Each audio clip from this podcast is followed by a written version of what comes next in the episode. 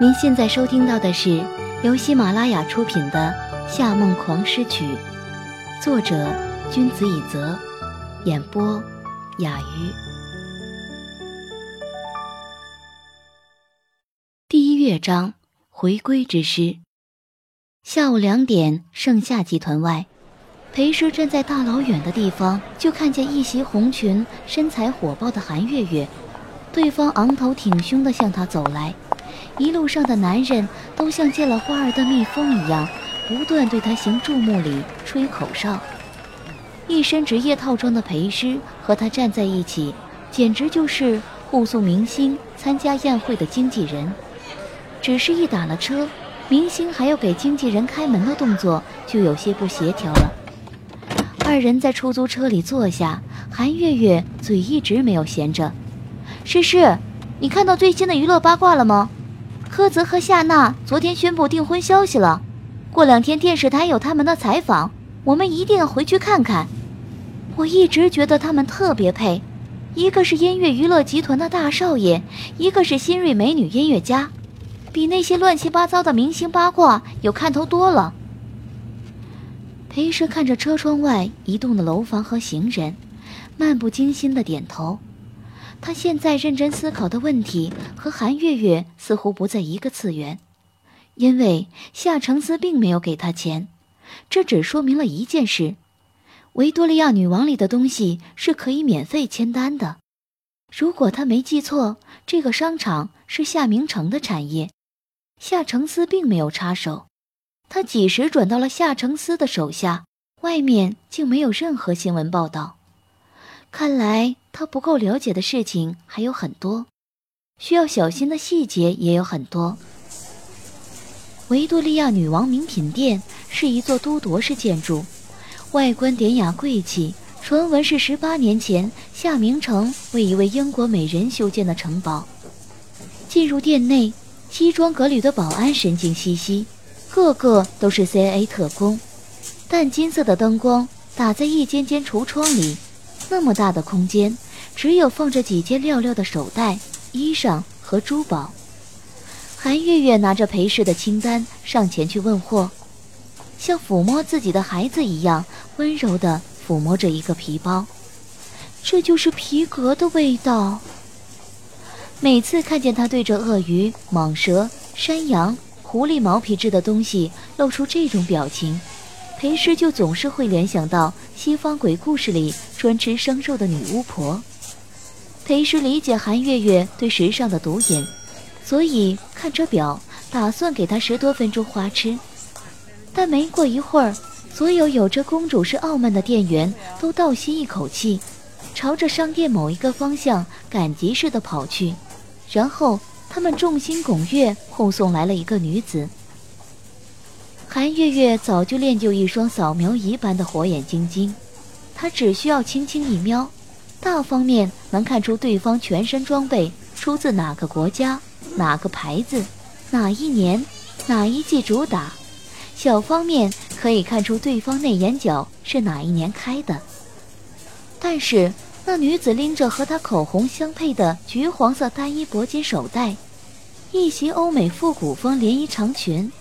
像维纳斯女神一样站在保镖店员中间，韩月月连点评的力气都提不上来，直接傻了眼，掉了下巴。那是夏娜，才华横溢的小提琴家，豪门名媛，时尚杂志的宠儿，音乐世家贵公子柯泽的未婚妻，夏承思的亲妹妹。每个小萝莉的眼中都有一个完美的偶像女神。夏娜就是韩月月心中的那个女神。人们说话音量堪比呼吸声，唯一的动静便是夏娜高跟鞋回荡的声音。她没有感到丝毫不适，只是懒洋洋地进入陪师韩月月停留的专卖店，微微抬起高傲的下巴，从他们身边目不斜视地走过，指着衣架上的衣服说：“这件，这件，还有这件，不要。”然后他挥挥手，保镖们瞬间变成了土匪，冲过去，动作迅速地洗劫了他没点到的衣服，以光速将他们打包起来。见韩月月一直处于痴呆状，裴师淡漠地检查手中的购物名目，并没有说话。他知道韩月月并不了解自己，更不了解夏娜。韩月月不会知道这样一个优雅的美人曾经有多失态，失态到大半夜淋着雨冲到自己面前，不顾满脸被雨水冲花的黑色眼妆，失心疯一样摇晃自己的肩。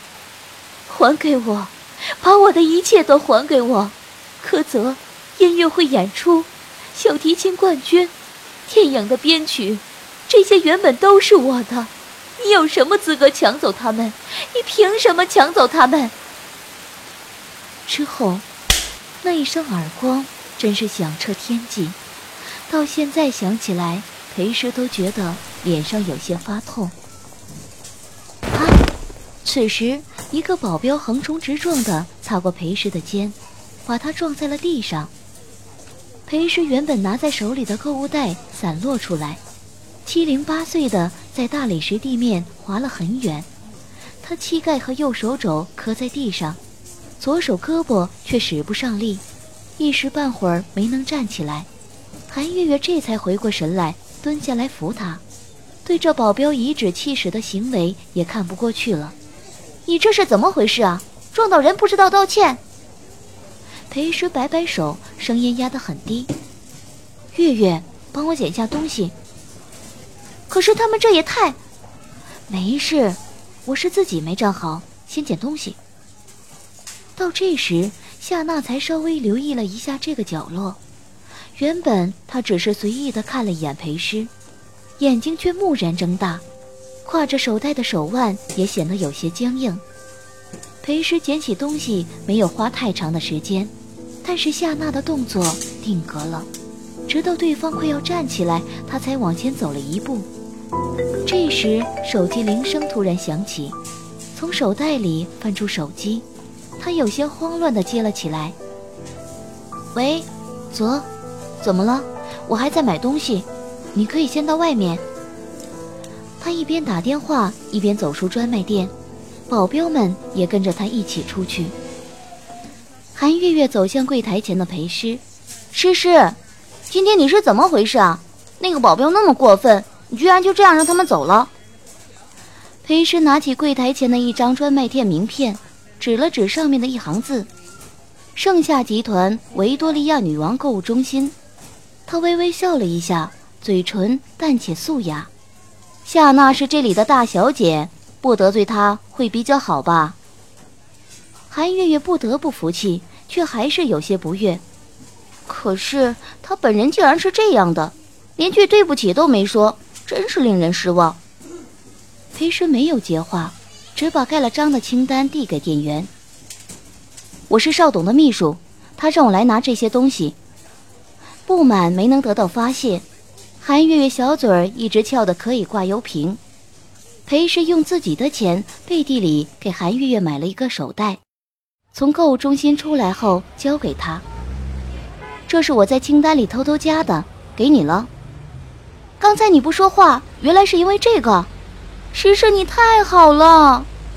韩月月眨眨眼，扑过去抱住他，但很快严肃地说道：“你也太大胆了，第一天工作就摸鱼。”看着韩月月笑得那么开心，那双捧着手袋的手也相当修长。裴氏不由心里暗想：她真是个美人，不仅天生丽质，还很爱惜自己。她会第一时间买下最适合自己的裙子，清晨起来为自己画上完美妆容，已经变成了和洗漱一样重要的事。裴氏一直认为，这样漂亮的人，一定配得上漂亮的梦想。完成任务后，他为韩月月打了一辆出租车，便扛着大包小包的购物袋走到马路对面，对着又一辆空车招了招手。就在这时，一辆灰色的豪华跑车正巧从维多利亚的停车场里驶出来。开车的男人衣冠楚楚，戴着巨大的蛤蟆镜，前方的交通堵塞令他心烦。他叼着烟，刚掏出打火机，却因看见街旁迅速钻入出租车的侧影，迅速将墨镜摘了下来。他看见了裴师，他正把长长的黑发别到耳后，嘴唇是淡粉花瓣色，是雪地中生长的一抹明色。他的眼角有从天而落的飞星，闪烁着浓密睫毛也无法覆盖的清冷。是他。他的心跳忽然剧烈跳动起来。在出租车开动的瞬间，看见那个秀丽的侧影也随着缓缓移动。持续多年空落顿感排山倒海而来，他早已完全忘记准备忘记一切的誓言。脑中一片空白，把打火机和墨镜都扔在副驾上，跳下车，狂奔向他搭乘的出租车。但他没看见一辆凶悍的摩托车加到最大油门飞驰而来，烈日透过玻璃窗照进出租车，跟着所有堵车的司机一起看向后方。裴师跟着转过头去，怎么了？好像那边出车祸了，司机看了一会儿，又转过头来。堵成这样都能出事，也不知道这些人眼睛长在了哪里。还好我们先出来了，不然真不知道要堵多久。裴氏看看表，倚在座椅靠背上闭目养神。他并不是很关心身后发生的事，只忽然觉得很累，因为刚才夏娜在商店里接了电话。叫的是那个人的名字。您正在收听的是由喜马拉雅独家发布的《夏梦黄诗曲》第二乐章：盛夏交锋。I could be bounded in a nutshell and count myself a king of infinite space. By William Shakespeare, Hamlet. 正是到夏承思身边工作前，裴师不是没有听过他的管理作风。他有着优秀的市场目光、快速准确的判断力和强势的策划能力，但同时也有一个在裴师看来是致命缺点的特点——男权主义。在他听过所有首席执行官里，夏承思绝对是最为崇尚男性力量的一位。自从他上任盛夏执行董事。公司职员在两年内大换血，男女比例严重失调，到现在男人比例居然占了整个企业的百分之八十七。在集团强大的工作压力下，别说女人，有时男人都会因为精神承受能力有限，在公司里痛哭。而比起工作压力，更加雪上加霜的是，这些人立刻就被炒掉了。夏承思永远不能理解那种以温暖、感性与平等为主题的女性企业运营模式是什么。他理性、支配、独断、主动、野心勃勃，要的是那种绝对强势森严的帝国式等级制度。在别的现代化大型企业里，大厅中时常会有踩着高跟鞋咚咚来回行走的女人，但在夏承思管辖的范围内。放眼望去，几乎只有男人，偶尔冒出一个女人，也一定是理性到性别模糊。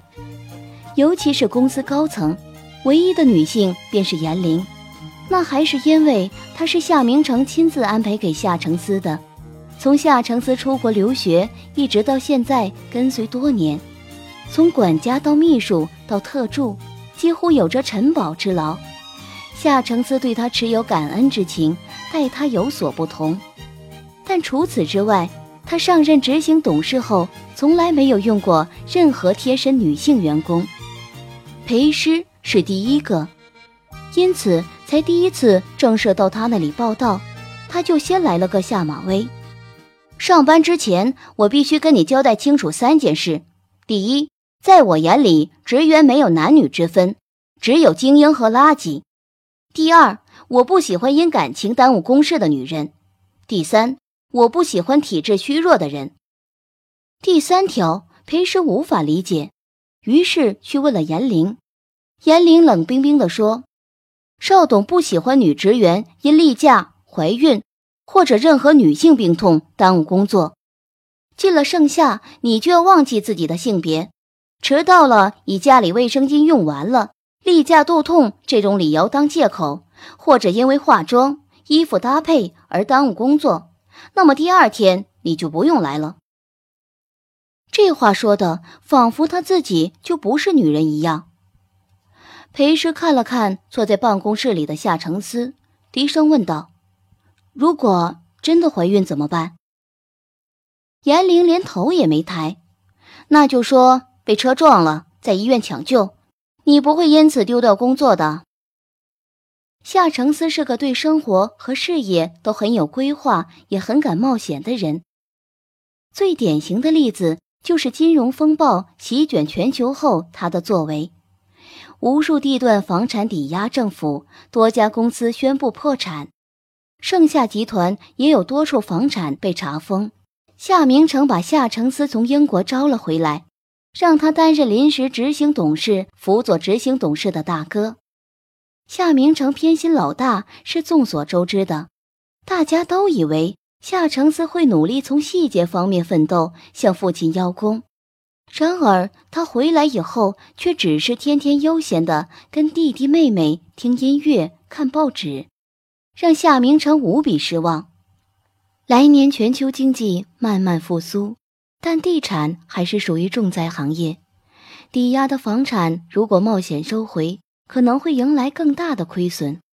可拖得越久，资金就越像是无底洞一样被薪水和贷款消耗。大哥无能为力，只能痛心的准备第三次裁员，没想到被夏承思阻止。这个阶段，所有巨头都坐立不安，伺机不动，他却一口气。把所有的查封房产全部收回。虽然那时经济最萧条的地区是欧洲，但经济复苏初期就这样重新运作的地产公司，盛夏是第一个。这无异于把公司推向了一个又一个深渊。在董事会紧急会议上，夏明成当着所有人把夏承思劈头盖脸的骂了一顿，气得差点犯心脏病进医院。员工们当着夏承思不敢多说，底下都在议论纷纷，说他一时冲动会让大家都丢饭碗。可是，仅过了几个月，所有责备声全都消失了。迄今，不少人都忘不了当年股市盛夏红字乱蹦、惊心动魄的场面。在最为得意的时候，夏承思也保持着异样的冷静，不动声色的集资融资。吞并扩张势力版图，他的决策不仅获得了业内人士的美誉，还令他代替大哥接下盛夏集团执行董事一职。某些戏剧性的媒体报刊甚至夸张地描述夏承思维在危机时刻漫不经心，却会在最关键的刹那捕杀猎物的狼王。夏明成年轻时纵然有再多的雄心壮志，也只敢把这种冒险精神用在女人身上。事实上，人无完人。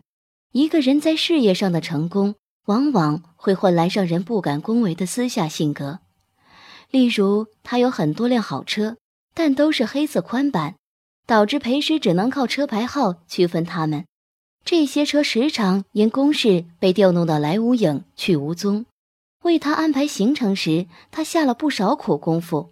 另外，对于双排轿车的做法，企业家们都有条不成文的规定：前排左边做司机，右边做保镖；后排左边做秘书，右边做 boss。夏承思的家人都是这么做的，他却喜欢坐在保镖的位置上，让裴师坐在 boss 的位置上，然后把座位调到最大空间，好放腿。于是，坐在后排的裴师被挤到缩成一小团。只能对着靠背上的显示器发呆，每天被夏承思挤来挤去，他经常觉得还不如赶地铁，最起码在地铁里被人挤，还可以不爽的叹口气。有一次，夏承思坐了自己最喜欢的车，舒舒服服的靠在椅子上，侧过头，用那外国杂志封面模特般的侧脸对着裴师，声音慵懒的可以去给男性古龙水打广告。这车底盘稳，比昨天那辆舒服，对吗？裴师在狭小的空间里闭眼，用力的去感受，只能说，是很稳。不仅如此，他对宾馆和飞机的挑剔程度绝不亚于车辆。只要订的飞机不是他喜欢的型号，住的五星级酒店不是他心中的五星级，那么你可以直接去卧轨。严玲一脸虚假的微笑，顿了顿，还补充道：“就像安娜·卡列尼娜一样。”听完这句话，裴师有点震惊，不是因为他惊悚的威胁，而是因为夏承思身边的人居然知道谁是安娜·卡列尼娜。只是像夏承思这样看上去和阳光、感性、真善美完全绝缘的男人，居然也会对音乐厅这种充满了欧洲艺术气息的东西感兴趣，而且还将它盖在盛夏旗下最贵的楼盘里。夏承思搞艺术，这种违和的感觉如何形容？就像是把纽约帝国大厦迁移到法国拉图葡萄庄园。好在他还有个艺术家妹妹，天才小提琴家和音乐世家公子的结合，竟让这一份明显有着利益关系的联姻变得浪漫起来。夏娜和柯泽的订婚虽然属于双方自愿行为，但实际上最大的获益者是夏承思。